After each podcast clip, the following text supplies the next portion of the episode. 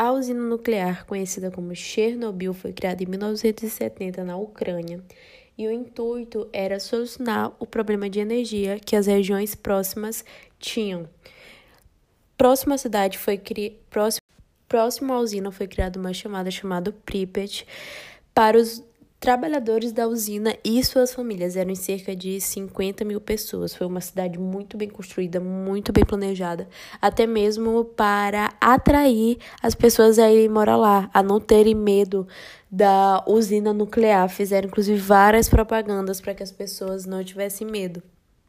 O funcionamento da usina era por, por meio do elemento RBMK. Primeiro, porque ele era um elemento barato, ele gerava energia e produzia plutônio, que poderia ser utilizado para fazer armamento, uma vez que a época em que se retratava era próximo de guerras. A energia gerada nessa usina era por meio da reação do decaimento de urânio. Porém, essa reação era espontânea e acontecia muito rápido, o que não era interessante, pois quanto mais devagar, mais energia era gerada. Então, eles usavam água para moderar a reação, porém, ainda assim não se tinha o resultado adequado. Então, eles escolheram usar grafite para moderar ainda mais essa reação. Porém, o grafite acabava tendo condições de ter um acidente chamado coeficiente do vazio positivo.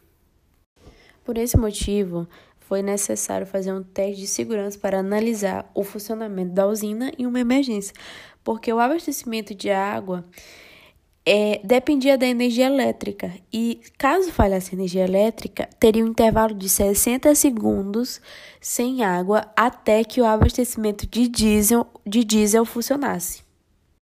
A solução que os engenheiros tiveram foi usar as turbinas de decaimento de urânio para gerar energia.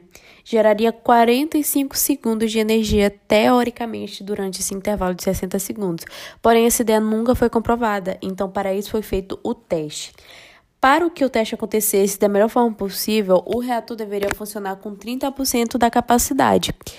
Só que acabou ocorrendo um problema a Companhia de Energia Elétrica avisou que tinha uma demanda alta de energia, então não podia diminuir a capacidade do reator.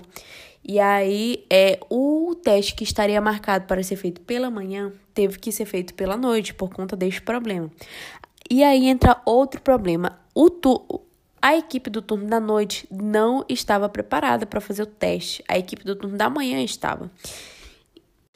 A equipe da noite deu início ao teste e acabou acontecendo um fenômeno chamado de envenenamento do xenônio, que basicamente é xenônio acumulado. Então, é, a consequência é que o reator diminui a capacidade, mesmo que os engenheiros não façam nada, mesmo que os engenheiros não diminuam. O que eles fizeram para solucionar esse problema foi tirar as hastes de controle. Porém, a reação já estava descontrolada. Então eles decidiram apertar o botão de emergência. Porém, para o botão de emergência desligava tudo de uma vez. Mas para o funcionamento perfeito desse, era necessário que as hastes de controle estivessem todas bem plugadas, o que não aconteceu. Então não foi possível parar tudo. E aí ocorreu a primeira explosão. No pós primeira explosão, todos tudo que explodiu, todos os elementos que ficavam próximo à usina eram misturados com urânio, que era altamente radiativo, e outros elementos que tornavam tudo ainda mais radiativo. Então, as pessoas, os bombeiros que foram para acudir o incêndio, acabaram morrendo de síndrome aguda da radiação. Em menos de uma semana, o mundo inteiro já estava sofrendo os efeitos dessa radiação. Os moradores da cidade de Pripyat ficaram 36 horas em média sem saber que o acidente estava acontecendo. Foi um segredo de Estado. O Estado não queria contar para a população. A partir desse momento que eles ficaram sabendo, foi necessário evacuar a cidade, deixar totalmente a cidade.